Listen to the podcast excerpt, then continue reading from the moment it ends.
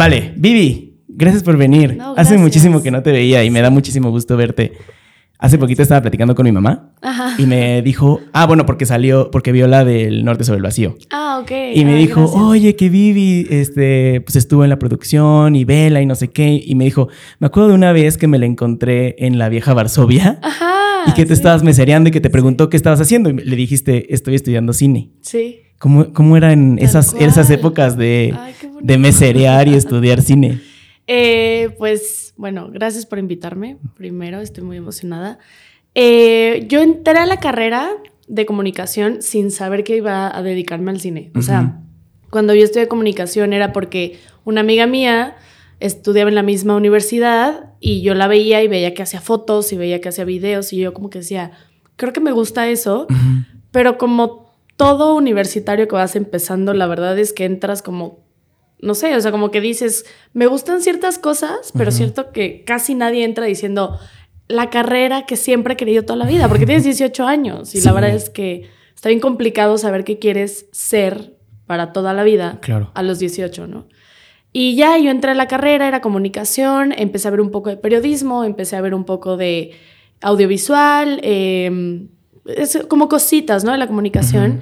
Siento que la comunicación también es, o sea, como un poquito de todo, como una embarradita de todas las... Todo lo que hay en comunicación. Ajá. Ajá, O sea, yo tenía clases de foto, tenía clase de cine, tenía clase de teorías de la comunicación, de investigación. O sea, como que sí había de todo. Me gustaba mucho la carrera y, y en un año que no recuerdo si fue como cuarto o quinto semestre, algo así, decidimos meter un guion al Festival de Cine de Guanajuato. Que ellos tienen un, un, como un programa que es para universitarios que se llama el Rally Universitario. Y nos, o sea, y quedamos. Y fue así como que, Órale. ok, ahora vamos a hacer un corto. O sea, pero teníamos un compañero que sabía un poquito más que todos, porque él ya había estado en algo de cine. Pero todos los demás entramos así como que no sabíamos nada, ¿no? Ok. Y yo dije, pues va, sí. Y tuvimos esta experiencia que fue increíble. O sea, es más, ahora colaboro con muchas personas que yo conocí en ese festival de cine hace ¿De qué, muchos años. ¿De qué se trataba este festival? O sea, porque me acuerdo que era que tenías que hacer una película en 24 horas o no es el mismo. Sí, es ese. Sí, es Ajá, es un, un cortometraje. O sea, tú metes un guion y, eh, bueno, como que pasa todo un proceso de selección. Y cuando llegas a ser seleccionado, pasas como unos cinco meses yendo a talleres con el que patrocina el mismo festival, con directores, con guionistas, con personas que se dedican a vestuario, a Wow. maquillaje, a arte, un chorro de cosas. Y cada persona del crew que tú eliges que se va a dedicar a un departamento toma esos talleres.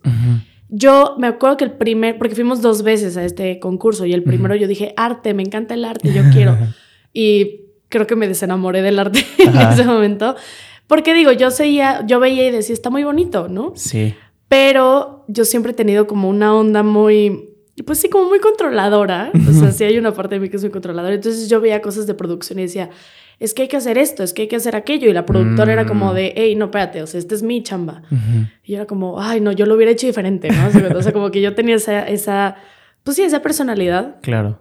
Entonces, eh, te digo, el, el concurso era, tú mandas el guion, pasa el proceso, vas a los talleres y luego durante el festival de cine tienes 24 horas para hacer tu cortometraje. Órale. Entonces, en 24 horas es como, ya tienes muchas cosas preparadas, o sea, ya tienes actores, creo que sí, ya tienes locaciones, pero no todas, o sea, tienes ciertas locaciones pactadas. Eh, ¿Tú, no escoges- tienes- ¿Tú puedes escoger las locaciones o te las pone también el mismo festival? Tú las puedes escoger, de hecho es como la idea, pero la verdad es que no hay un scouting, o sea, es como que llegas y, y ahí encuentras todo. Sí me acuerdo que teníamos algunas ya pactadas, no, no, ya no me acuerdo muy bien, hace mucho tiempo, pero es, o sea, como que es una onda que también a mí me formó mucho para lo que hago hoy en día, que es trabaja con lo que tienes, o sea, con Claro. lo que tienes a la mano, el equipo que tienes a la mano, y era como, ah, necesitamos aquí un, un vaso rojo. Bueno, tócale a la vecina a ver si tiene un vaso rojo. Y era ir y de que, hola, venimos del festival de cine y dabas todo el speech, entonces te dan el vaso rojo. Ajá. Las ponías en los créditos, ¿no? Entonces nuestros créditos Wow. eran así, agradecimientos a 80 personas. Eh, y eso es lo padre del festival. Y ahí fue como cuando yo inicié y dije, creo que me gusta mucho el cine, creo que me gusta contar historias, creo que me gusta juntarme con personas tan creativas. Eh, yo, yo creo que yo tengo un lado más eh, sí tengo un lado creativo muy desarrollado, pero creo que tengo un lado más administrativo, financiero, etc. Entonces a mí me apasionaba mucho ver cómo a los directores se les ocurrían ciertas cosas o cómo justo a las personas de arte, maquillaje, vestuario tenían como este lado tan creativo que a mí a veces me falta y yo decía, wow, o sea, como que yo me sentía en un lugar desconocido, pero que yo, yo también tenía un lugar, ¿no? Que era como, necesitamos a alguien que lleve la marcha de todo. Entonces ahí fue cuando dije, bueno, creo que me gusta el cine. Y además hay una historia que me gusta mucho de, del creador de Los Simpsons, Matt Groening, que cuando él era chiquito le gustaba mucho dibujar, pero era muy malo dibujando. Pésimo, o sea, pésimo, pero le encantaba, se sentía como en su elemento, ¿no? Y todos decían, deja de, deja de dibujar, dibujas pésimo.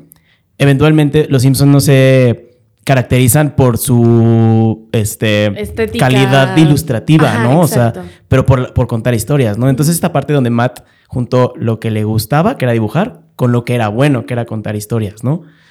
Más bien al revés, lo que le encantaba, que era dibujar, con lo que era bueno, que era para contar historias, y se juntaron en eso, ¿no? Creo que también te pasó a ti, ¿no? O sea, dentro del cine, pues también hay muchísimas como áreas que la gente igual ni ve, ¿no? O sea, como dices, los créditos de las películas son enormes luego y... Totalmente. Dices, toda esta gente estuvo involucrada en, en, estos, no sé, 90 minutos de una película o algo así.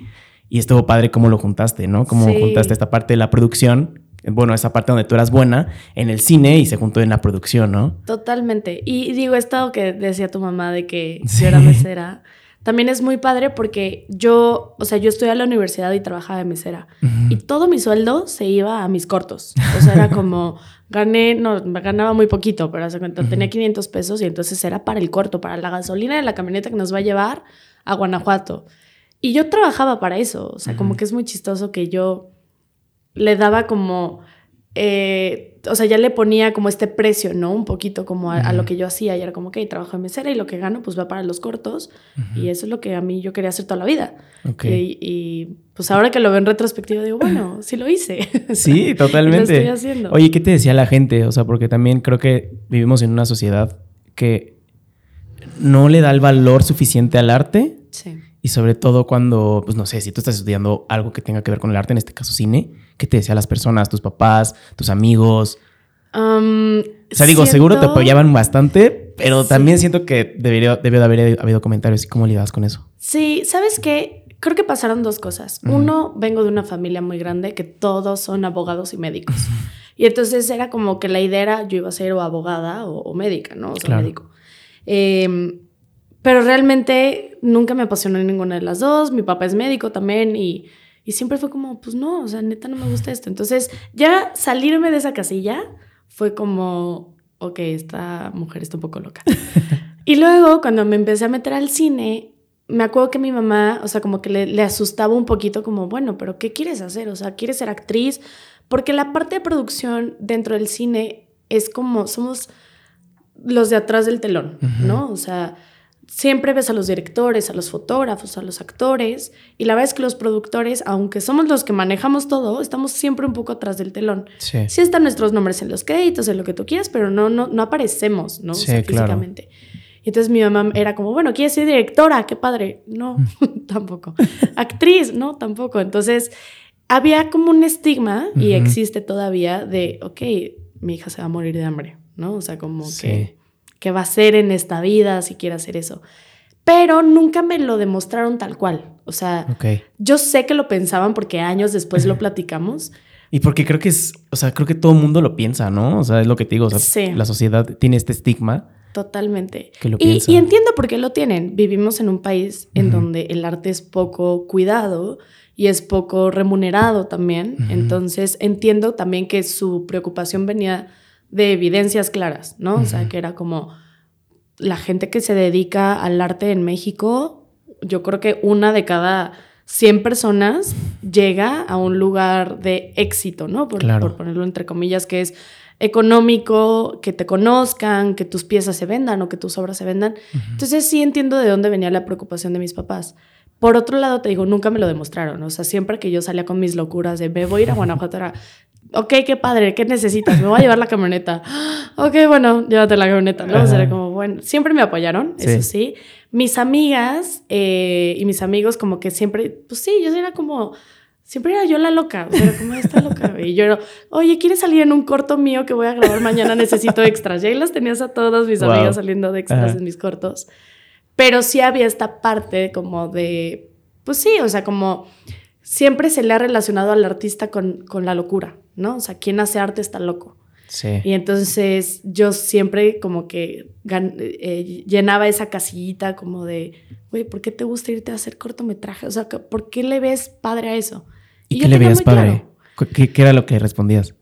Yo la verdad, o sea, te puedo decir que me la pasaba increíble. O sea, hice muchos amigos, eh, siempre lo vimos todos como, o sea, yo me junté con puras personas que les apasionaba eso también. Entonces, me la pasaba increíble. Mis mejores amigos son, son de esa época. Y entonces, eso era lo que me, me hacía quedarme ahí. Siento que también, o sea, rodearte de personas que también les apasiona lo que hacen y y, también, o sea, lo, mismo que tú haces, te forja muchísimo como persona, ¿no? Exacto. Y aparte, como que también las conexiones que estableces, sí. o sea, son como, wow, o sea, por fin encontré este punto en donde puedo llevarme con gente que, que, o sea, que me entiende, ¿no? Sí. Wow. Sí, yo creo que eso era lo que me hacía quedarme. Y por otro lado, eh, había una parte de mí que tampoco se veía en otro lado. O sea, era como, si ahorita decido ser periodista, pues no me veo ahí, o sea, no creo que sea feliz. Si ahorita decido ser fotógrafa, tampoco me veo ahí. Entonces, siempre era, estoy muy cómoda en donde estoy, estoy contenta, estoy feliz. Sí me salió un poco de la casilla porque me gradué en 2017 y pues fue, pues como te digo, como cualquier universitario, te gradúas, te avientan al mundo real y es como, ¿y ahora qué? O sea, ¿qué sigue? Y en ese momento de mi vida, pues entré a medios de comunicación y yo era relaciones públicas y luego fui editora de una revista y luego me fui a una agencia de, marketing digital y era la que hacía los contenidos, los copies, ¿no? De, las redes sociales. O sea, sí, como cualquier comunicólogo también creo que pasé por todo esto. Eh, y luego hubo un momento que tuve mi primer trabajo en cine. Ok, ¿cómo fue, ese momento? Fue muy chistoso, porque además tiene que ver también con, la relación con mi novio actual, porque yo tenía una espinita de irme a Ciudad de México siempre tuve como eso. Más allá del cine, era, digo, yo nací en Querétaro, toda mi familia es de Querétaro. Y siempre yo quería algo más, o sea, como que yo decía, no, yo no quiero vivir aquí toda mi vida. Y la Ciudad de México era como lo más grande y lo más cerca, ¿no? Porque tampoco está lejos. Sí, sí. Este, y ya, y entonces conozco a, a quien es mi novia ahorita, que él ya vivía en Ciudad de México, y como que empezamos a platicar, él también hace cine, entonces como que era para mí él era como una persona que ya estaba haciendo eso allá. ¿Lo conociste como en por, por, estar en el medio? Lo conocí por él también es de Querétaro. Ok. Y nos conocimos en el medio, hacíamos comerciales juntos o de repente uno que otro corto, cositas así. Él se va a Ciudad de México y estando yo en esta agencia de marketing un día me meto a LinkedIn y empiezo así de que productora audiovisual. Dije, pues a ver qué hay. Empecé a meter mi CV así de productora audiovisual y en eso me marca una chica que buscaba una productora de visuales de cuenta para en dos semanas. Y yo, ok. Y me dice, ¿cuál es tu experiencia? Y yo, pues ahí diciéndole, ¿no? Lo de Guanajuato, no sé qué. Pero yo, please, o sea, te lo juro, te lo prometo, que no te vas a arrepentir, por favor, contrátame así. Y me dijo, pues va, ¿vives en Ciudad de México? Y yo, sí. Perfecto, entonces te ven dos semanas. Y yo, ok, va. Me que fui con mi mamá y le dije, ma, tengo un trabajo en dos semanas en Ciudad de México, no sé cómo le voy a hacer, pero quiero ir, o sea, simplemente quiero ir. Bueno, pues iba. ¿Tenías trabajo en ese entonces? Ajá, trabajaba en la, en la agencia de marketing. Entonces, en dos semanas fue así como hablar con mi jefe, ¿no? Y decirle, oye, y me acuerdo que fui bien sincera, o sea, le dije, pues voy a ir a hacer cine, la neta es lo que quiero. Y él también es una persona bien apasionada a lo que hace, y es, yo lo admiro mucho a él. Y él me dijo, Vivi, vete, o sea, porque pues es lo que quieres hacer, yo no te voy a detener wow. a hacer lo que quieres hacer en la vida. Porque obviamente cuando renuncias es como, y te inventas mil cosas, ¿no? De que es que perdón, porque es que también, o sea, y yo como que cuando fui bien sincera con él y él me dijo, vete, no te voy a detener, fue como, güey, ok, voy por un buen camino. O sea, no me estoy yendo a una locura. Claro. Sí, que sí era una locura, pero... sí, no. Y ya, y en dos semanas, eh, tenía yo otra amiga que vivía en Ciudad de México y le dije, güey, ¿puedo llegar a tu casa? Sí, también, o sea, mi novio me dijo, te puedes quedar conmigo los días que quieras. Entonces empecé como a juntar mi gente que ya tenía, eh, literal, hice mi maleta y me fui a vivir a Ciudad de México así de la nada. Y en e, lo más chistoso es que en ese lugar dure bien poquito. Dure como, como tres semanas. Porque estando allá me salió otro fuerte trabajo. Y fue como, wow, o sea... Pues es que nada más, o sea, siento que mueves una pieza y como que de repente, o sea, no sé, como si estuviera estancada una coladera y le quitas una piedrita y de repente se empieza, a, empieza a salir todo, ¿no? Tal cual. Y, y, eso es algo que yo se lo admiro mucho a la Bibi del pasado y siempre estoy intentando recordármelo. Es como las oportunidades ahí están, ¿no? O sea, yo sí creo fielmente en donde las oportunidades ahí están, pero no te llegan de la nada. O sea, no hay, es muy raro que llegue alguien y te diga, hola, Vivi, yo quiero que tú trabajes conmigo. Evidentemente tú te tienes que estar moviendo, o sea, tú tienes que estar publicando tu CV, hablando con personas. Y así es como yo llegué a donde estoy, o sea, como que no tuve este miedo de tocar la puerta y decir, hola, soy Vivi González y me dedico a esto y quiero esto. Y siento que así fue a donde llegué, y digo, llegaré a más lugares, espero. Claro. Pero sí, te digo, se lo admiro mucho a esa Vivi del pasado que se sentó a mandar currículums. Yo me acuerdo que buscaba en Facebook así como Cine México. y así, mandaba inbox de que, hola, soy Vivi, no sé qué. Y te digo, y justo por esos inbox es que Oye, y, la, y, la, única experiencia que tenías en ese entonces era solo lo que habías hecho en el... como cine.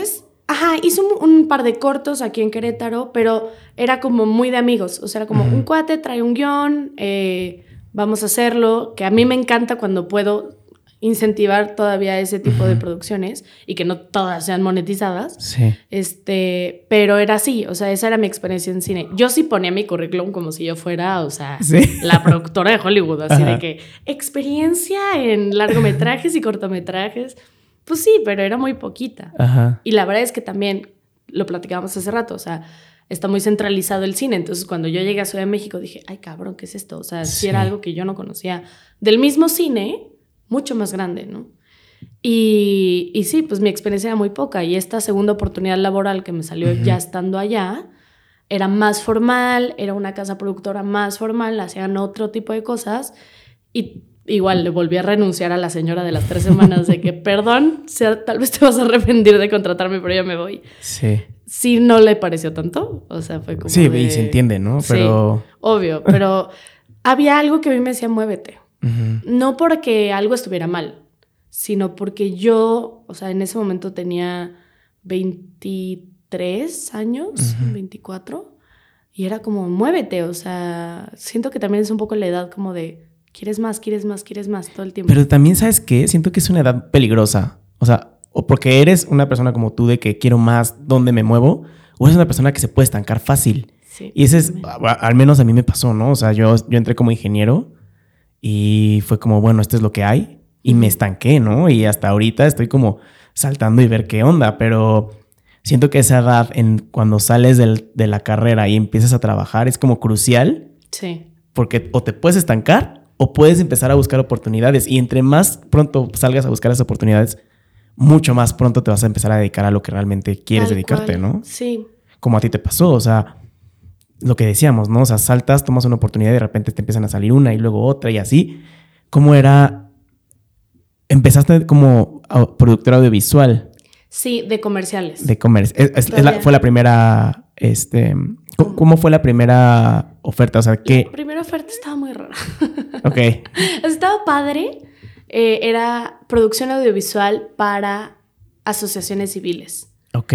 Entonces era una onda medio altruista, pero también pues tenía una parte que pues obviamente tenías que pagarle a la gente que trabajaba para ti. Entonces estaba bien complicada la fórmula porque había que encontrar asociaciones civiles que tuvieran el capital suficiente para pagarle a una productora audiovisual para que les hiciera sus videos. Ok. Y sí, las hay, ¿no? Pero no hay tantas tampoco. ¿Y qué fue lo que te llamó la atención de la segunda oportunidad? Eh, a mí me impresionaba que ahorita o sea, pues sí, ya no me impresiona tanto, pero hace cuenta, yo vi su reel, que el reel es como este compilado de videos de a lo que se dedican, y de repente salía Oreo, FIFA, este, ya no me acuerdo qué otras marcas, pero marcas grandes, Johnny Walker, y yo decía, güey, o sea, estos trabajan así como que con gente muy grande. Cuando te dedicas al, mundo audiovisual en México, la mayoría empezamos por la publicidad los que hacemos cine, creo, no todos, pero muchos partimos de la publicidad, de hacer comerciales, y ya después empiezas a hacer cine. Hay quienes no, hay quienes entran directo al cine. Pero a mí sí me pasó, yo sí pasé por la publicidad. Ok. Y yo sí veía estas marcas de esta empresa y yo decía, no, pues esto es más grande, entonces me voy a ir allá. Sí. Y lo agradezco mucho también, como que haya, me haya ido, porque de ahí salió mi otro fuerte de trabajo, que es donde ya estoy ahorita. ¿Qué es, qué es detective o Bengala?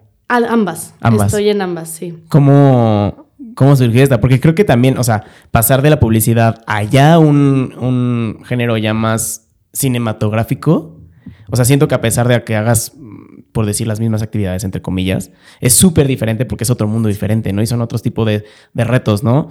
Sí. Que eso era lo que siempre te había llamado la atención, saltar al, al mundo cinematográfico, ¿no? Entiendo. No, y sabes que a mí me cayó un ángel. O sea, eh, yo tenía una amiga que, bueno, falleció, pero en su momento ella fue la que un día me habló y me dijo, hola, me pasaron tu contacto, estoy buscando una coordinadora de producción para una serie.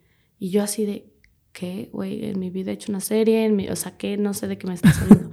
y yo, ok, sí, claro, ¿cuándo empiezas? Y ella, no, pues tal. Ella, o sea, le pasaron mi contacto porque mi novio iba a ser el asistente de dirección de esa serie. Y entonces ella le dijo, oye, necesito a alguien de producción. Entonces mi novio le dijo, ay, márcale a Vivi. Y entonces cuando me marca, mi novio me marca, oye, te van a hablar de la serie. Y yo, pero es que nunca he hecho series. ¿Tú di que sí has hecho? Bueno, pues ok, a decir que sí. Y ya dije que sí. Y, y me metí a esa serie. Y esta amiga Brenda, hicimos un super team. O sea, ella me enseñó la mayoría de las cosas que sé hacer ahorita y yo aprendí un chorro de ver al mundo del cine. Ella ya llevaba tiempo haciendo cine, entonces como que yo sí la veía como, ok, esta morra se mueve así, habla así, este es así como se negocia, no sé. y, y entonces ahí empecé, así tal cual, o sea, como que también fue una llamada, fue una oportunidad, fue decir, ok, sí. Yo a mi otro trabajo no renuncié, les dije, me voy a tomar un tiempo. no, esto soy yo. Sí, y todavía regresé pero bueno, esa oportunidad de la serie que me dio ella fue lo que me hizo como la que sigue y la que sigue y la que sigue y la pues que sigue. Hacer esta experiencia. Siento que el mundo del arte en el cine también eh, es esto de experiencia, ¿no? De hacer cositas y irlas poniendo a tu currículum y que esas cositas te vayan sacando oportunidades, ¿no? Y de darte a conocer. O sea, porque eh, no sé si en otros países, pero en México se funciona, el medio funciona mucho como de Ah, necesito justo, ¿no? Necesito un asistente de arte. Ah, yo ya trabajé con uno, te pasa el contacto. O necesito un asistente de dirección. Ah, yo ya trabajé con uno, te pasa el contacto. Te, te, estoy diciendo también lo que nosotros le llamamos el below the line. El above the line es directores, fotógrafos, productores, o sea, como todo lo que es, eh, pues sí, como las figuras más importantes y líderes del crew, ¿no? El below the line son los asistentes de dirección, los asistentes de producción, las, los asistentes de arte, o sea, como, pero es un mundo de gente, o sea, en el norte sobre el vacío, por ejemplo, éramos como 120 personas trabajando al mismo tiempo. Entonces es muchísima gente. Y así es como te vas a conocer. O sea, es como alguien necesita un asistente de algo o un decorador o no sé qué.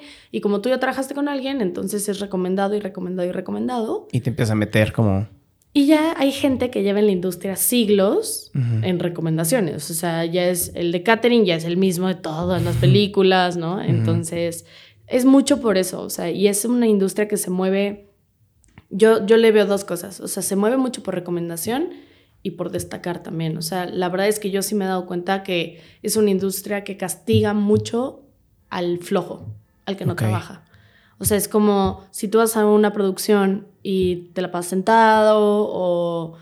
Sí, o sea, como que no se nota este ímpetu como de quiero, quiero trabajar en esto, pues la verdad es que es muy complicado que ganes y que, y que llegues a otros lados. Yo he trabajado con asistentes de producción que yo les digo, o sea, yo ya no te quiero soltar. Por favor, está conmigo en todas mis producciones porque me siento muy cómoda trabajando con ellos, porque son súper chidos. Eh, y entonces como que yo intento llevar a mi equipo, el mismo, a todos lados porque me siento muy respaldada.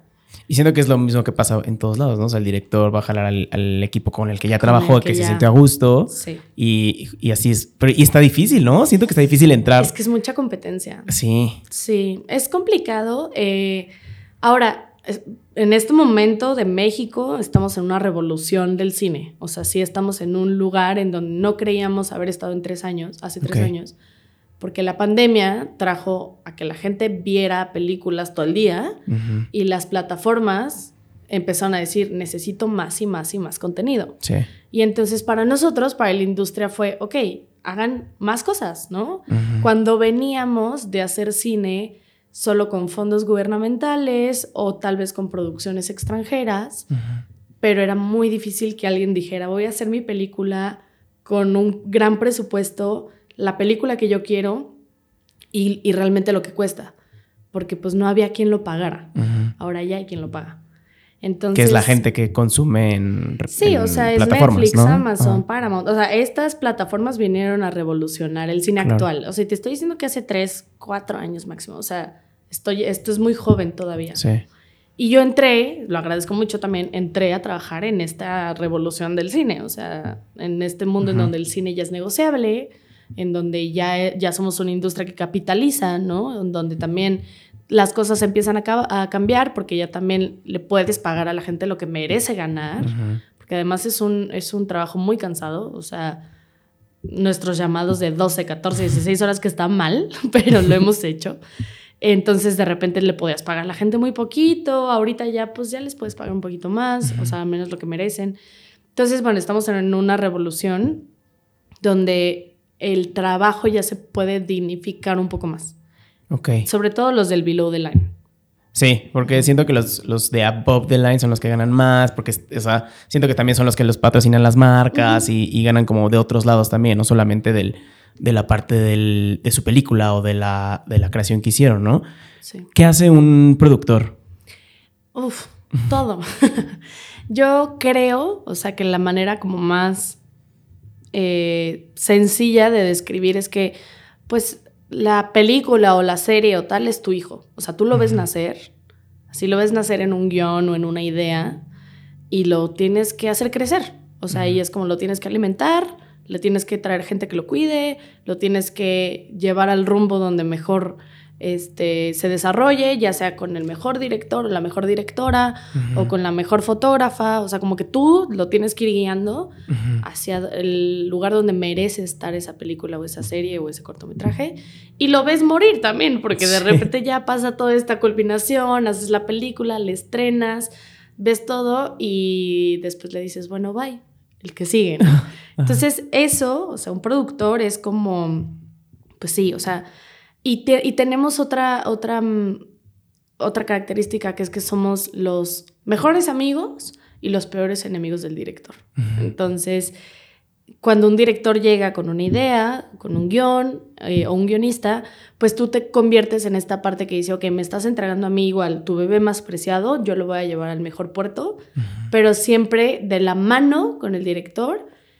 Eh, hacia bien y hacia lo que no estén de acuerdo también. O sea, como que somos esa parte que siempre estamos intentando como negociar o que nos justifiquen bien el porqué de las cosas, ¿no? Entonces como que los productores también siento que por eso tenemos este estigma de que somos estrictos y que somos, ¿no? Porque sí somos los que peleamos por el bien del proyecto y a veces te toca pelearlo con el director, con el fotógrafo y así, pero al final de cuentas lo más bonito es que todos lo, lo que quieren es que las cosas salgan bien. Okay. Entonces cada quien desde su trinchera va proponiendo lo mejor para que las cosas salgan bien. Además de que es demasiada gente, ¿no? O sea, justo, no sé, el director tiene una idea, la baja con el equipo y el equipo empieza a tratar de llevar esa idea hacia el mejor lugar posible, pero también desde su mejor lugar posible, desde lo que piensa, ¿no? Y supongo que el, productor es el que también como que de, alguna forma va juntando todo y lo va como... Tal cual. Direccionando, ¿no? Hasta te diría, tienes muchos hijos, o sea, porque el, el, proyecto se vuelve tu hijo, pero de repente también como que el director se vuelve tu hijo, los pies se vuelven tus hijos, entonces como que tú tienes que ir así como navegando todo el barco de la mano de todos, que eso es lo más padre del cine, o sea, el cine es colectivo sí o sí. No hay manera de que tú puedas hacer cine solo. Digo, seguro la habrán, o sea, más con estas tecnologías. Sí, ya sé. Pero es un lugar bien colectivo. Necesitas de la gente y necesitas de las manos de las personas para que las cosas sucedan. Y entonces tú como productor buscas las mejores manos, ¿no? Entonces, a mí me ha pasado mucho como, a ver, tenemos este director o tenemos este guionista lo vamos a llevar a tal plataforma. Uy, no, pero es que este director ya hizo con esa plataforma esta película y no le fue tan... O sea, mm. el whole picture de no, a ver, mejor hay que decirle al director que vayamos con esta otra plataforma porque está generando este tipo de contenidos y sí les va a gustar. Entonces vas y le dices, oye, mira, ya lo platiqué con el equipo y creo que lo mejor es irnos para acá. Vámonos, ¿no? O sea, es como el whole picture de todo. Es bien padre, es bien cansado, es bien estresante. Me imagino. Pero a mí me encanta, o sea, yo lo disfruto muchísimo y he encontrado en el camino personas que lo disfrutan igual que yo y como decíamos al principio, rodearte de la gente que está igual de loca que tú y que le apasiona lo mismo que a ti es brutal. O sea, es lo mejor que te puede pasar. Siento que es donde ocurre la magia también, ¿no? O sea, como que, ok, me apasiona esto, ay, me apasiona esto, ¿cómo lo juntamos? Y salen estas cosas, estas obras maravillosas, ¿no? Que la gente, pues no sé, o sea, siento que la gente a veces tampoco lo valoramos, ¿no? O sea, vemos una película, nos la echamos en hora y media y listo, ¿no? Pero no sabemos que detrás de esa hora y media hubieron años tal vez, ¿no? De trabajo, o sea, desde que se concibió la idea hasta que se pudo estrenar esa obra. ¿Cómo, justamente hablando de esto, cómo sería como un proceso para llevar, para hacer esto? O sea, se genera una idea, el director o el guionista hace una idea, la llevan con, una agencia o cómo funciona? Pues no hay, no hay una sola fórmula. O sea, y te digo, la industria está cambiando tan rápido que realmente las fórmulas se están reestructurando. O sea, eh, sí, todo empieza de una idea y eso es algo que como productores siempre tenemos que tomar en cuenta. O sea, lo más importante es el guion, o sea, es la idea. Pasan muchísimas cosas para que eso se pueda ejecutar, pero siempre tienes que regresar a de dónde surgió esto, ¿no? O sea, como esa semillita. Eh, guionistas o directores, muchas veces directores escriben, o sea, son guionistas directores, muchas veces no, o sea, a veces sí hay casos en donde son un guionista y el director es otra persona. Eh, se acercan más allá de una casa productora, pues a un productor, ¿no? Y, y del proceso yo creo que es como cualquier proyecto, o sea, como un project manager, de que tomas el proyecto, más o menos ves en, en, cuestión de números, días, gente, cuánto te cuesta, haces un presupuesto y sobre esto pues vas intentando financiar ese presupuesto. En México tenemos una, tenemos varios fondos gubernamentales que apoyan al cine y cada vez hay más.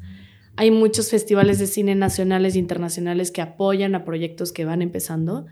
Y también existen estas plataformas que desde hace pocos años voltean y dicen, ¿qué traes? O sea, ¿qué guiones traes? Véndeme cosas, ¿no? Entonces tú ya le vas viendo a ese guion cuál es su mejor camino. Y sobre eso, pues ya nada más es, vas agarrando, vas como juntando a la gente, vas juntando el dinero y, digo, te lo digo muy fácil, ¿no? Pero bueno, eso te estoy diciendo que pasa en dos años. o sea, de que nos llega una idea a que se ve en la pantalla cuatro o cinco años. Órale. Sí.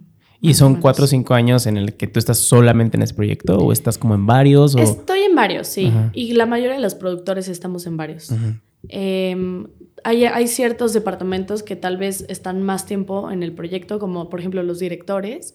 O sea, los directores están desde la preproducción, graban la película y están en la postproducción. Y es difícil que en ese momento se tomen otro proyecto, pero también lo hacen. O sea, somos una industria que yo digo que muchos estamos acostumbrados a sacar las cosas en chinga. O sea, como que te forja la misma industria a que las cosas salgan rápido. Y entonces ya te vuelves multitask. Y entonces estás escribiendo un guion, pero también estás postproduciendo otra película, pero también estás pichándole esto a otro productor y entonces estás en mil proyectos. Y es que además siento que también vivimos en un mundo sobre todo ahorita con el boom de las redes sociales, de que queremos todo ya, ¿no? Sí. Y no sé si tú, o sea, cómo te sientes al respecto de que sabes que esta idea que te llega hoy va a salir a la luz en cinco años, ¿no? O sea, ¿cómo lidias también con esa impaciencia? Es difícil y creo que algo que yo he intentado hacer en los últimos años, sobre todo, o sea, como cuando ya me metí un poquito más a la industria más grande, por llamarle de alguna manera, del cine, entendí que justo la paciencia, o sea, es lo primero que tienes que tener. Ahora, también hay una parte en donde como que ya que lo ves en cine, o sea, ya que ves tu proyecto final en cine, tampoco se te hace que pasó tanto tiempo, o sea, como que estás tan metido en el proyecto que pues es tu día a día, ¿no? Y te alimentas del proyecto y luego cambia y es tu día a día Y luego pasan tres años y es como, ay, ya la acabamos. Ay, no, ya la acabamos. Y como que te pones triste porque ya se acabó el proceso. Siento que también tienes, tienes que aprender justo, ¿no? A amar el proceso. Y porque es la parte que disfrutas. No disfrutas tanto tal vez cuando sale, porque como dices, lo tienes que soltar para que venga el siguiente. Y yo me agarro de eso. O sea, ahora acabamos de ir al Festival de Cine de Morelia y presentamos El Norte sobre el Vacío y le fue súper bien a la película. La gente le encantó. Ganamos tres premios. O sea, estuvo increíble. Gran película. Sí, la verdad la, me encanta esa película. Y yo me agarro de esos momentos, o sea, me agarro de estar sentada, verla, voltear a ver que la gente la estaba viendo, increíble, fascinados, ganamos los premios en el grupo que tenemos de la empresa, de que, wow, ganamos. Esas son las cositas de las que yo me agarro para decir, ok, el que sigue. Porque espero que todos, o al menos la mayoría, me lleven a esas sensaciones, que duran un día, dos días, pero que me llenan los tres años que le dediqué al proyecto. Sí, hay una, hace, hace poquito vi un documental de Joaquín Sabina y estaba contando una anécdota que siempre cuenta en sus, en sus documentales, de que cuando va al, al ay, ¿cómo se llama? A Garibaldi, a Ciudad de México, y escucha al mariachi cantar y nos dieron las 10 y las 11, que les pregunta normalmente, oye, ¿qué canción estás cantando? ¿De quién es? Y los mariachis no saben. Y entonces es como, esa, ese, ese momento es como el, que más satisfacción le da. Saber que están cantando una canción que él escribió y que ni siquiera saben que él la escribió. Sí. Está, está loco, pero me, me, imagino que también ha de sentir lo mismo tú, ¿no? O sea, como que voltear a ver a la gente y decir que la está disfrutando, pero que no sabe que tú estuviste involucrada en ese proceso y está padre, ¿no? Es, esa, esa, pues siento que esos momentos de, que, que disfrutan los que están below. claro, ¿no? sí, y creo que los de above también. Sí, claro. es un es un arte muy bonito el cine. O sea, es como una cuestión muy colaborativa. Pues haces familia, no hay de otra. O sea, convives con la misma gente tres años. Entonces, es muy como pasional también. Y cuando llegas a estos momentos como de demasiada felicidad entre todos y que volteas y dices, oye, el staff está feliz, la directora está, o sea, todos estamos felices de ver lo que hicimos, pues sí, o sea, como que ahí es donde, bueno, al menos es donde yo me quiero quedar, ¿no? Es como me encanta este trabajo colaborativo. Hay una anécdota también del director de Moonlight, que viene a México y ve su película en un puesto pirata.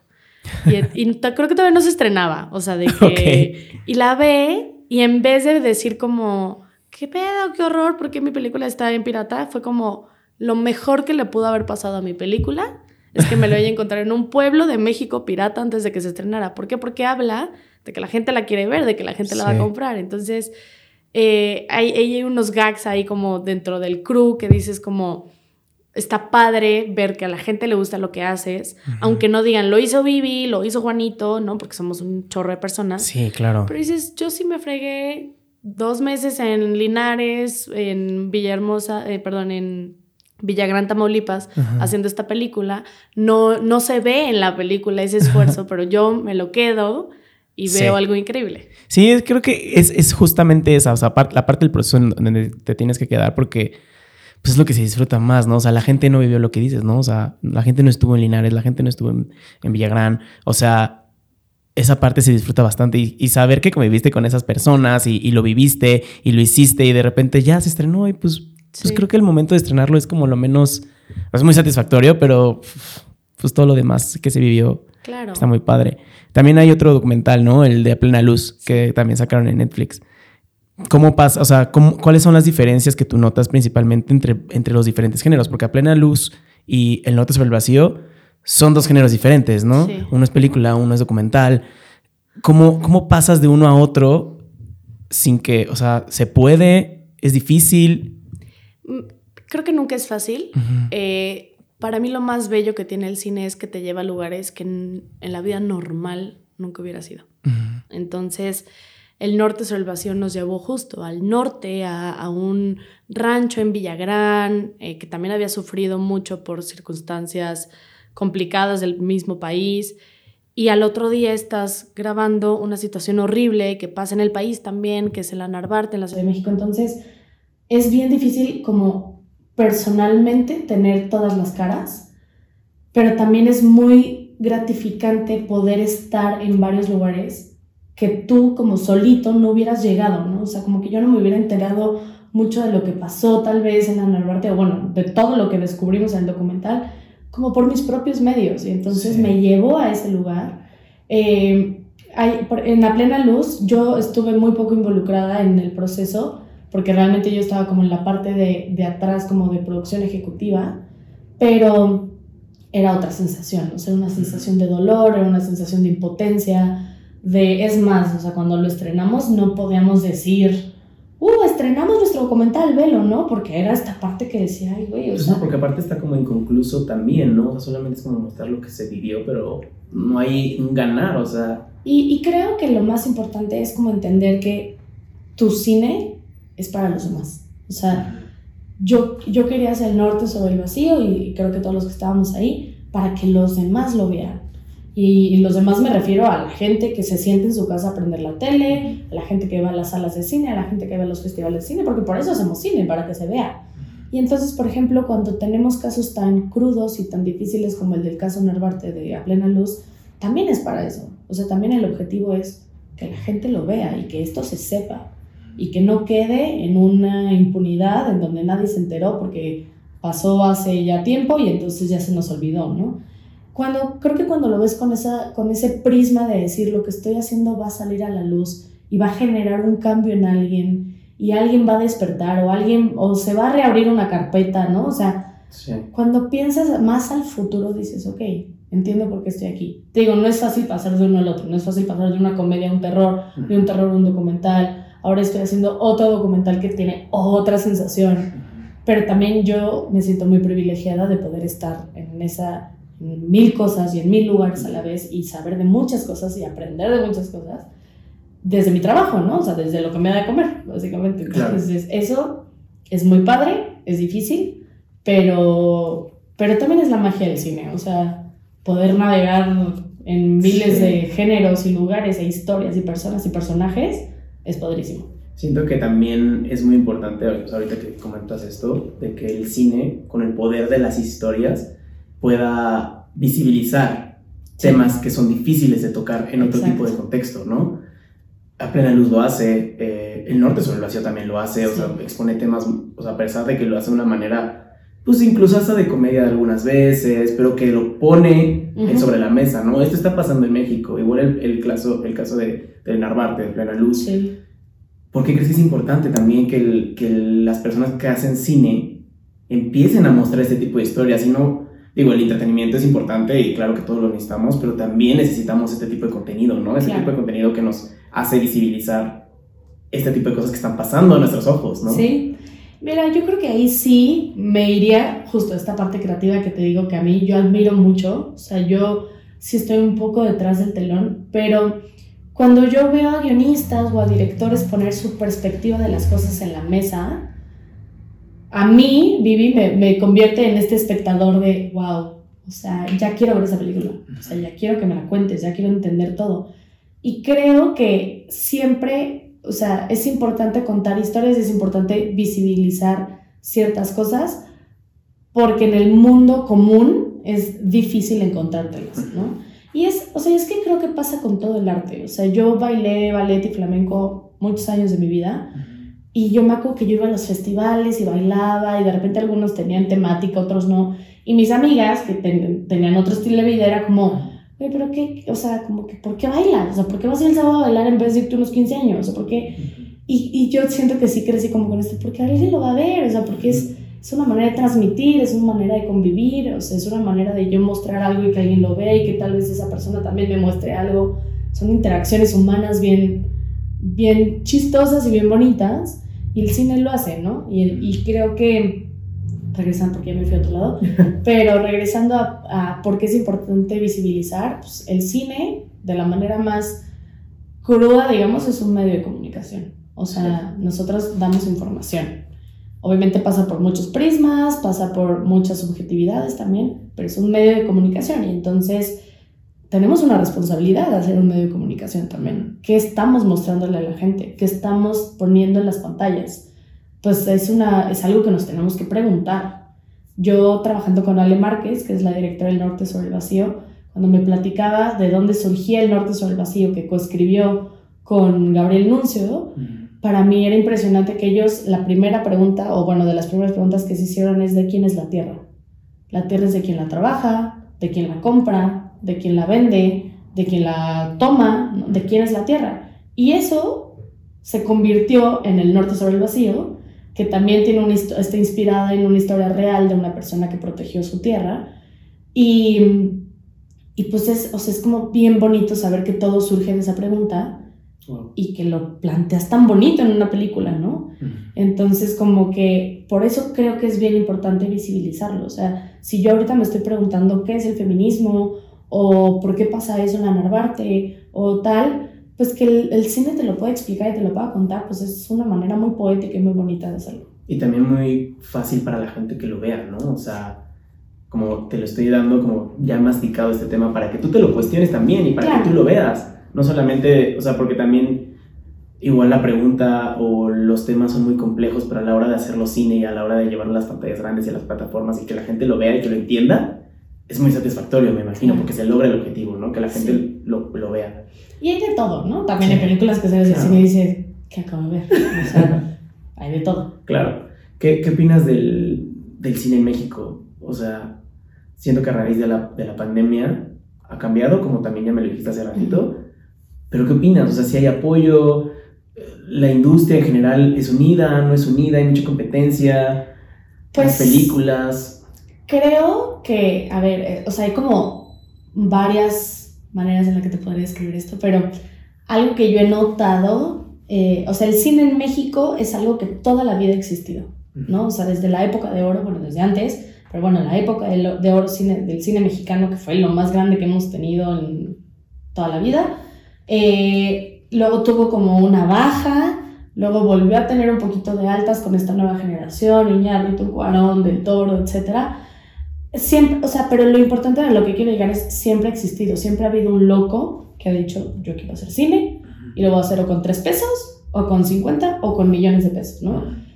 Eso es lo que nos ha mantenido como mexicanos en el cine, como creo que como mexicanos nos ha mantenido en muchísimas industrias, que es una resiliencia que traemos como sociedad de querer hacer lo que nos gusta o por lo que nos apasiona y entonces cacarearle y hacerlo hasta que lo tenemos. Eh, en cuanto a apoyo en específico gubernamental, pues podría haber más. A ver, existe, existen varios fondos, Eficine, Focine, que son fondos gubernamentales que apoyan al cine mexicano, pero realmente podría haber más y debería haber más. ¿Por qué? Porque es la manera, yo siempre me cuestiono esto, que, que digo, ¿dónde están las primeras oportunidades? O sea, para mí, Vivi, que ya tengo un currículum un poquito más grande, que apenas voy empezando, pero que también es un poquito más grande, ya no me es tan difícil decir, hola, quiero producir tu película o quiero producir contigo. Pero, ¿dónde están las oportunidades para estas personas que van empezando y que no tienen nada en su currículum? Tiene que haber alguien que diga, yo te doy esa primera oportunidad. Y muchas veces estos fondos gubernamentales se convierten en la primera oportunidad porque tú metes una película, normalmente como funcionan es tú metes una carpeta de tu proyecto y el fondo te da dinero para que lo puedas hacer. ¿Qué, qué debe incluir esa carpeta? Eh, guion, eh, intención del director, crew, personajes, muy probablemente actores, ¿no? O sea, ya algunas cambian. Presupuesto, este, ruta crítica, que es cuándo lo vas a grabar, cómo... Eh, Muchas veces también te piden que los de arte, los de vestuario, los de maquillaje pongan su intención de cómo van a vestir, cómo van a hacer a los personajes, así. Es una carpetota. O sea, también te está diciendo es como meter un proyecto, pues sí, o sea, burocracia, ¿no? Este, entonces cuando, cuando yo veo esas cosas y digo, necesitamos más apoyo, sobre todo a los que empiezan a hacer cine, para que sí haya más gente haciendo cine después porque si no nos vamos a quedar los mismos en la industria hasta que tenemos 85 años, recomendándonos a nuestros amigos y a nuestros compas, y al final del día, pues, ¿dónde están las primeras oportunidades? Eso es lo que pienso ahorita del cine actual mexicano. es como, hay apoyo, podría haber más apoyo, pero sobre todo necesitamos ser personas que extendamos la mano a decir, yo te quiero dar a ti tu primera oportunidad de que seas... La mayoría empezamos siendo asistentes de producción, pero bueno, vas escalando. Vas escalando y la experiencia, ¿no? ¿Por qué crees que es importante hacer eh, cine en México?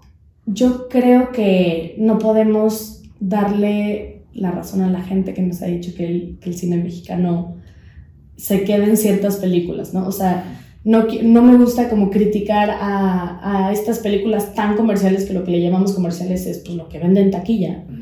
Pero muchas veces cuando, o sea, eso es cine mexicano, ¿no? Sigue siendo cine mexicano, pero necesitamos más locos que digan, guay, yo quiero hacer una película diferente, yo quiero hacer un norte sobre el vacío, yo quiero ser el comediante, yo quiero hacer ruido, que son películas hermosas y que han tenido mucho éxito.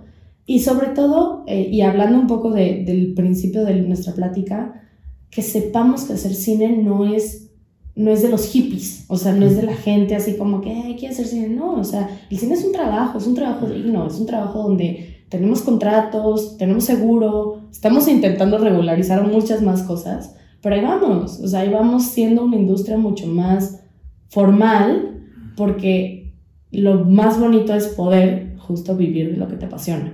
Y entonces, yo, bueno, yo personalmente dentro de mi trinchera, busco que las personas quieran hacer cine y que puedan hacer cine y que no siempre se queden vendí mi casa para hacer mi película. No, pues ojalá lleguemos a otro lado, ¿no? O sea, ojalá tengamos mucho más apoyo.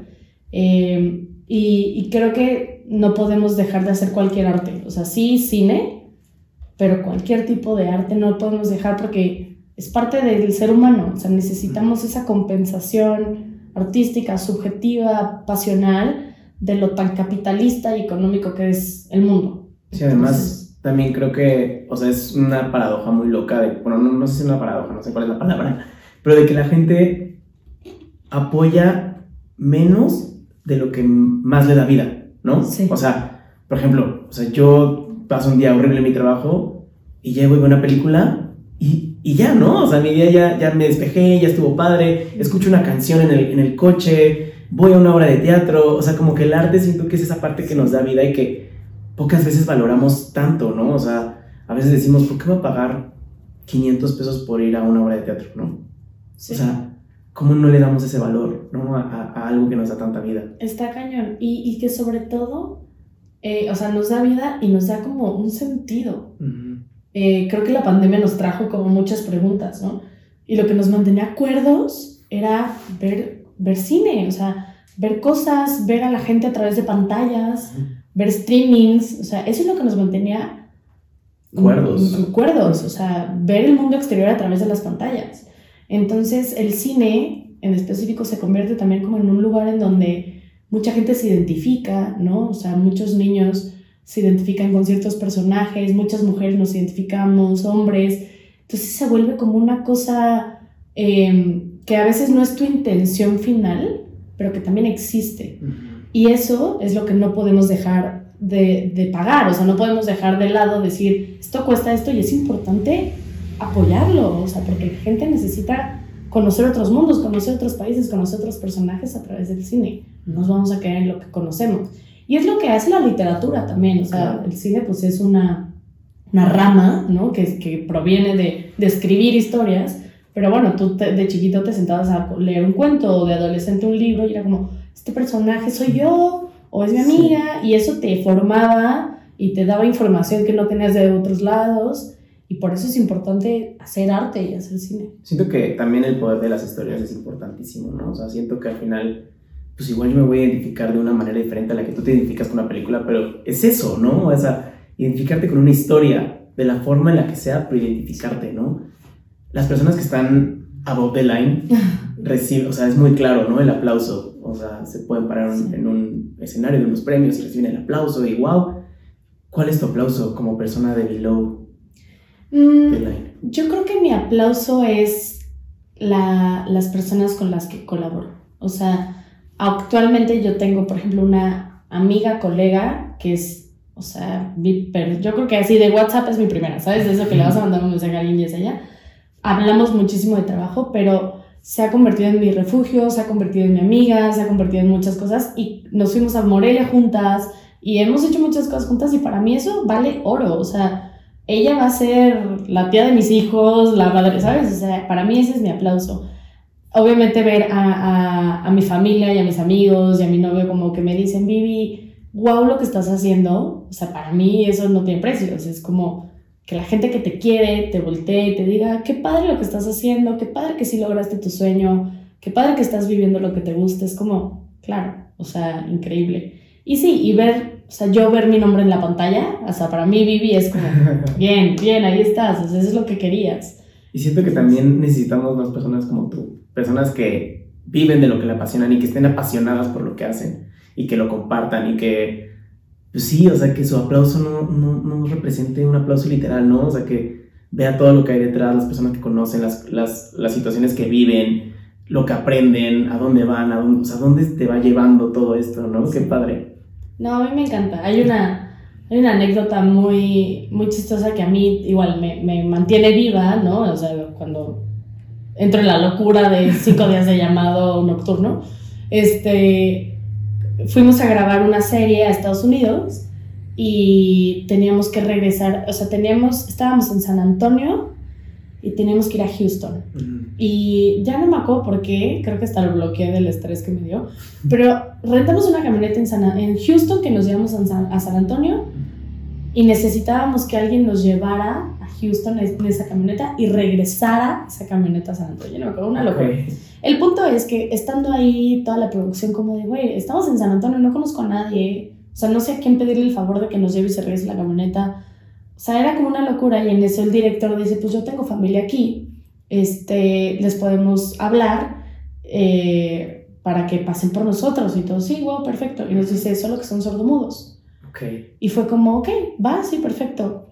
Entonces, corte A, estamos la otra productora y yo hablando con ellos en videollamada, o sea, con, con, con estos familiares del director que, era, que son sordomudos, obviamente intentando entendernos, porque además ellos hablan inglés, nosotros español, enseñas, y era como, decíamos así como camioneta, vuelo, aeropuerto, les dibujábamos cosas, todo en una videollamada, lo entendieron perfecto, llegamos a su casa, agarraron la camioneta, todavía con señas nosotros le decíamos, para allá, para acá, y ellos nos hacían de que sí, perfecto.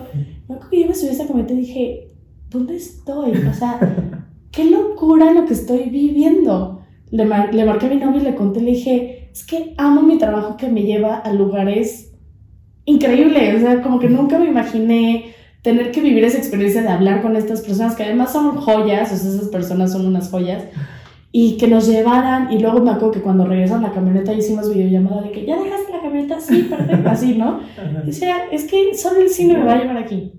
Y eso es lo que cuando estoy en esta locura digo, uno siempre se puede resolver, o sea, siempre hay una manera de resolverlo, y dos, tal vez la manera de resolverlo es la que menos te esperabas pero la verdad tal vez es la más gratificante también. O sea, va a ser una buena anécdota o te vas a reír muchísimo. A mí me encanta luego como vivimos y convivimos tanto el crew, hay un punto en donde ya nada más te mueres de risa, o sea, se convierten en tus amigos, tienes chistes locales, luego te vas a cenar con ellos después del estrés y te estás riendo del estrés que te dio en la mañana, no sé qué cosa. Entonces, pues eso es bien padre, o sea, y eso es a mí lo que me mantiene como muy, muy en, ok, sí quiero hacer esto, sí, me apasiona hacer esto, quiero seguirlo haciendo, no sé dónde me lleve después, pero definitivamente aquí es donde quiero estar. Qué padre, porque también, o sea, qué afortunada eres de que tus días no son iguales, ¿no? También, y de que, pues, no sabes a dónde, qué vas a hacer, o sea, te vas a despertar y no sabes a dónde, cómo va a tener el día o la semana, y está súper padre, ¿no? O sea, siento que esas, ese tipo de experiencias son, o sea, de alguna forma todos tenemos que vivirlas, ¿no? Y buscarlas también, en su medida y en su posibilidad. Sí, su trinchera, claro. su trinchera, claro. Sí, totalmente. Vivi, voy a pasar a la última parte de la conversación, que son cuatro preguntas que le hago a mis invitados. Okay. La primera es, si pudieras escribir una canción y sabes que esa canción la va a escuchar todo el mundo, ¿de qué trataría esa canción? Uf. Em, yo creo que trataría de las cosas más banales que nos dan mucha felicidad. Ok, ¿cómo qué? ¿Qué te da felicidad? Que sea muy banal. Mis perros, así despertarme y ver a mis perros dormidos al lado de mí, tomarme un café, reírme, eh, poder pasar una día con mi familia, o sea, cosas así como bien chiquitas, o sea, o, bien que dejamos pasar de largo todos los días, que cuando justo yo estoy fuera y estoy en una producción que me lleva tres meses hacer fuera de mi casa, lo único que quiero es regresar a ver a mis perros, a tomarme un café en la mañana, a abrazar a mi novio, a platicar con mi papá y a comer con mi hermano. O sea, eso es lo único que, que quiero hacer regresando. Entonces hablaría de esas cosas tan chiquitas que, que nos dan felicidad y que nos mantienen cuerdos, ¿no? Eh, cuando estás en la locura. Sí, es como estos pequeños tótems que te regresan a la realidad, Exacto, Exactamente. Em, ¿Qué artículos, bueno, qué recursos, ya sean artículos, libros, podcasts, películas, lo que se te ocurra, te mantienen inspirado? Em, yo tengo una maldición que es que cuando veo cine ya lo veo con otros ojos. o sea, yo ya veo el cine y digo, ¿cuánto costó eso? no, no, ¿cuánto les habrá costado chocar ese coche? Así, yo ya lo veo así. Entonces, cuando las películas me logran sacar de, de pensar eso, para mí es así increíble. O sea, como que son las que más me, me gusta ver. Eh, intento como estar en, en, búsqueda constante de esas cosas. Eh, ahorita en enero se va a estrenar una película que se llama Ruido, que es sobre una, una, mamá buscando a su hija desaparecida. Y esa película me dio eso, por ejemplo. O sea, era como yo la estaba viendo y yo ya no pensaba en nada más. O sea, yo pensaba en qué onda con esta historia, qué onda con esta señora. O sea, me, me, me sumergió, ¿no? Y ese es el tipo de experiencias que, que busco. Podría recomendar Ruido, verla en enero en Netflix. Este, Leo muy poco, o sea, y leo muy poco porque de verdad no tengo tiempo, pero hay un, hay un escritor que me gusta mucho que se llama Hernán Casiari, que él escribe cuentos y justo escribe cuentos de cosas bien banales, o sea, bien chiquitas. Y entonces eh, sus cuentos son muy cortos, también está en podcast, se llama, creo que está como Hernán Casiari, así en podcast, y son como muy reflexivos, ¿no? Se tienen como un poquito una moraleja, pero muy bonita lo escucho mucho, o sea, cuando intento salir a, caminar para desestresarme, escucho a Hernán Casiari, tengo sus libros también, eh, y creo que ya. Ok, me encanta, qué padre. Sí. ¿Qué haces de manera rutinaria para hacerle fiel a tu pasión? Em, o sea, ¿qué es eso que haces como todos los días? Ajá. Que, o sea, para hacerle fiel a tu pasión a lo que haces. Yo, o sea, sí soy mucho, o sea, creo que mi personalidad va mucho de pensar hacia el pasado más que pensar hacia el futuro. Y no lo hago todos los días, me gustaría hacerlo más, pero sí me cuestiono muchas veces como qué me llevó a donde estoy. Entonces, cuando pienso qué me llevó a donde estoy, luego, luego empieza la pregunta de ¿y qué estoy haciendo para llegar a otro lado? ¿no? Y siento que para mi pasión, o sea, para lo que yo hago, que sí hay muchos momentos de mucho estrés, pensar en, en, en lo que me llevó, o sea, como en esa viví de mesereando, o en esa viví en el GIF, o de repente platicar con cuates que están en la misma locura que yo, ¿no? O sea, que empezamos juntos haciendo esos cortos y ahora todo el mundo estamos viendo qué vamos a hacer. Eso sí me mantiene mucho la pasión. Y, y hablar de lo que hago, o sea, la verdad es que sí, me encanta hablar y luego cuando voy a comidas y me dicen, ¿a qué te dedicas? Uf. O sea, me encanta. sí, me encanta y eso me mantiene bien porque yo creo, o sea, yo sí afortunadamente tengo como un trabajo que cuando yo me siento y me dicen, ¿a qué te dedicas? Digo, hago cine. La verdad es que lo primero que recibo es, wow, qué padre. Sí. Y ahí de ahí surge como, ay, hago esto y he hecho esto. Y entonces como que yo me escucho a mí misma y digo, güey, sí soy una chingona. O sea, sí he hecho un buen de cosas y sí estoy en un buen lugar y eso me mantiene así como que, ok, voy en un buen camino. Y ojalá siempre me pase. O sea, ahorita me pasa, ojalá siempre diga, me siento bien en donde estoy, no sé, pero siento que platicar de lo que hago me, Sí, me gusta Ojalá que esta plática te haya, sí, te haya hecho reflexionar sobre todo lo que has hecho, porque la neta está muy padre todo lo que has hecho. la última pregunta, Vivi, es: ¿qué le enseñarías a los extraterrestres cuando vengan a visitar? ¿Qué les enseñaría? Oh. Este. Híjole. Creo que les enseñaría así como algo muy loco que tengamos, que nosotros tengamos muy normalizado. Así como. Este. No sé, o sea, como cositas así como ¿qué es un árbol de Navidad? Así como que es algo que nosotros ya pasamos y es como, ah, eso es normal. Siento que algo así les enseño. No sé, tengo que pensar más mi respuesta. Siento que el árbol de Navidad es, es un gran concepto. O sea, Siento que no está normalizado. Pues o sea, es un árbol con foquitos y, y esferas que tú dices, eh, pasa. Pero si justo viene un extraterrestre y ve un árbol que brilla que tiene colores tiene una estrella arriba, es como, what the fuck, ¿qué es eso? Sí. Siento que buscaría algo muy bizarro como para decir, mira, esta locura la hacemos los humanos. Me encanta. Vivi, eh, bueno, gracias por la plática. Estuvo muy, ah, muy padre, pero eres una fregona, en serio, admiro mucho tu trabajo, admiro lo que haces, admiro la pasión que le pones a lo, a lo que haces diariamente. Gracias. Y siento que necesitamos más personas como tú que estén apasionadas y que hagan lo que les apasiona, ¿no? Ya por último, ¿dónde te podemos encontrar? Y qué estás haciendo ahorita que te, que te ah, emociona. Gracias. Bueno, primero muchas gracias por invitarme y por abrir este espacio para, para personas que nos gusta hablar de lo que hacemos. Me encanta. Eh, yo estoy en Instagram, Vivi González, y eh, trabajo en Bengala y en Detective. Son dos empresas, casas productoras. En Bengala hacemos ficción, en Detective hacemos documentales. Estamos así en redes sociales, igual Agencia Bengala y Detective MX. Y ahí la verdad es que ven o se pueden ver todo lo que hacemos. Nuestra página web, lo que tenemos en las plataformas. Y, y lo que más nos ayuda a nosotros los que hacemos cine es que se vea el cine. Entonces vean películas, las que les gusten, las que a veces no les encanten, pero eso nos ayuda mucho a nosotros, que se vea lo que hacemos. ¿Y qué, qué, estás haciendo ahorita que te emociona? Eh, ¿O qué te emociona que venga? Pues estamos desarrollando muchas cosas. Ahora estamos, eh, estamos desarrollando una serie que, digo, no puedo decir muchas cosas, pero para mí va a ser la serie más grande que voy a hacer. Está, estamos en una etapa muy chistosa en donde muchas de nuestras producciones las hemos hecho en Monterrey. ¿Por qué? No sé. O sea, como que nuestras historias han sido de allá, del norte, y, y, creo que esa alianza que hemos hecho con Monterrey la vamos a seguir teniendo. Para mí los regios me caen muy bien, mi papá es regio, me cae muy bien. Menos mal. Entonces, como que yo creo que viene, que eso me gusta mucho, descentralizar un poco el cine. O sea, voy a hacer más cosas, colaboración Ciudad de México-Monterrey. Espero venir a Querétaro a hacer más cosas, es lo que más quiero. Este, pero bueno, eso es lo que ahorita estoy haciendo. Estoy intentando llevar como cine allá, sigo en Ciudad de México, series, películas. Y pues ahí justo en las redes sociales verán todo lo que viene para nosotros. Qué chingón, pues entonces lo voy a dejar aquí en la descripción del episodio para que la gente vaya a ver lo que estás haciendo. muchas gracias. En donde estés. Y pues nada, Vivi, muchísimas gracias por, por venir a, a, platicar conmigo. Gracias. Que todos tengan una gran semana. Nos vemos el siguiente lunes. Bye. Mm. ¡Ay, qué bonito! ¡Listo! ¿Cómo te sentiste? No, increíble. Estuvo padre, ¿no? Fui muy feliz. Ay, qué padre, qué padre. No.